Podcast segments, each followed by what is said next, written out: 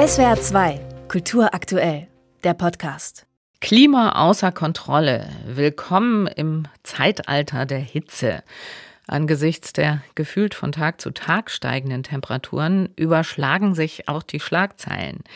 Für die kommende Woche waren ja zunächst über 40 Grad im Südwesten angekündigt. Ganz so arg scheint es jetzt nicht zu kommen, aber 37 Grad reichen ja auch noch aus. Wie können wir der Hitze begegnen und mit ihr umgehen? Offenbar haben die zuständigen Behörden und die Politik in Deutschland noch immer keinen wirklichen Plan. Andreas Mazarakis ist Biometeorologe am Zentrum für Medizin-Meteorologische Forschung des Deutschen Wetterdienstes in Freiburg und mit ihm bin ich jetzt live verbunden. Guten Morgen, Herr Herr Mazarakis. Guten Morgen aus Freiburg.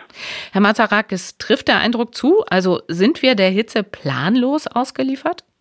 Teilweise sind wir der Hitze planlos ausgeliefert, aus dem einfachen Grund, die 37 Grad sind ja schon genannt worden, das ist die Betriebstemperatur des Menschen. Die Umgebung spielt natürlich auch eine Rolle und je näher wir uns bei den 37 Grad bewegen, umso schwieriger ist es für den Menschen, sich anzupassen. Von dem her ist hier äh, gefordert, dass man entsprechend reagieren kann. Das kann man mit persönlichen Maßnahmen machen. Man mhm. muss aber darüber informiert sein. Und eine Information ist natürlich, gibt es momentan eine Hitzewarnung oder nicht? Und direkt auf die Frage, sind wir planlos ausgeliefert?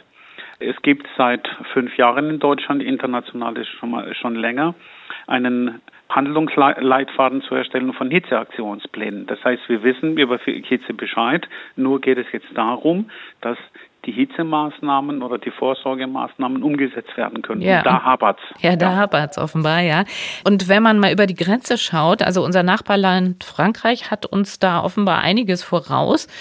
Also zum Beispiel können sich da über 65-jährige Menschen registrieren lassen und wenn es dann richtig heiß wird, erkundigen und kümmern sich die Sozialdienste. Warum gibt es zum Beispiel etwas Vergleichbares nicht auch in deutschen Städten?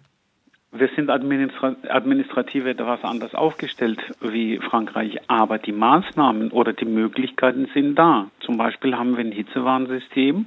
Hier geht es erstmal um die akute Maßnahmen oder akute Situation und jeder kann sich an das System registrieren und Maßnahmen können auf bundesweiter Ebene oder auch natürlich runter bis zu, auf Landkreisebene durchgeführt werden. Also man kann sich registrieren, man kann informiert werden, die Maßnahmen müssen dann umgesetzt werden. Und da, wie gesagt, da hapert es noch. Und ich denke mir, wir sind auf einem guten Weg sehr viel Aktivität momentan. Seit 2018 ist die Ärzteschaft auf das Boot aufgesprungen und ich gehe davon aus, dass wir in zwei, drei Jahren dann gut aufgestellt sind. Mhm. Lassen Sie uns das aber mal ein bisschen konkreter machen. Also die Ärzteschaft ist draufgesprungen.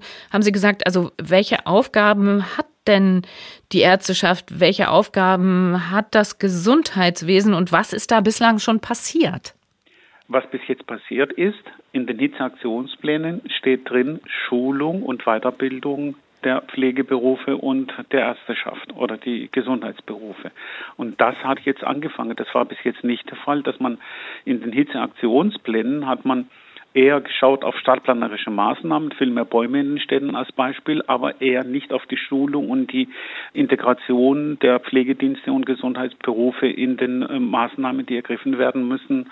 Und das war bis jetzt eigentlich das Manko, aber es gibt noch mehr. Zum Beispiel Apotheken sind nicht dabei, wir brauchen die Rettungsdienste, wir brauchen die Entscheidungsträger, Gesundheitsämter sind nicht alleine, was wir brauchen, zum Beispiel auch die Nachbarschaftshilfe. Das ist auch ganz, ganz wichtig. Mhm.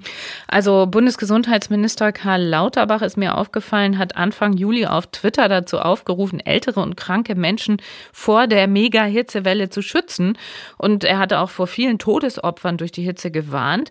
Und gleichzeitig hat das Bundesgesundheitsministerium verkündet, dass bundesgesetzliche Vorgaben nicht geplant sind. Wie passt das zusammen? Wir haben in Deutschland eine sehr große regionale Differenzierung. Das heißt, äh, wir empfinden Hitze unterschiedlich. Das ist das, was ich biometeorologisch sagen kann.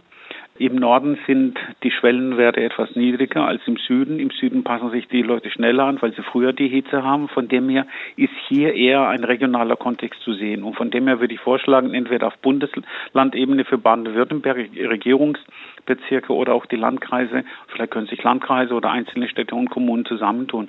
Man muss nicht den absolut umfassenden äh, Hitzeaktionsplan durchführen. Man kann mit einfachen, akuten Maßnahmen, Maßnahmen, die wenig kosten, wie gesagt, Kühlräume aufmachen, dass die Leute sich dort abkühlen können oder auch natürlich ein Service für ältere Menschen für, für Wasser.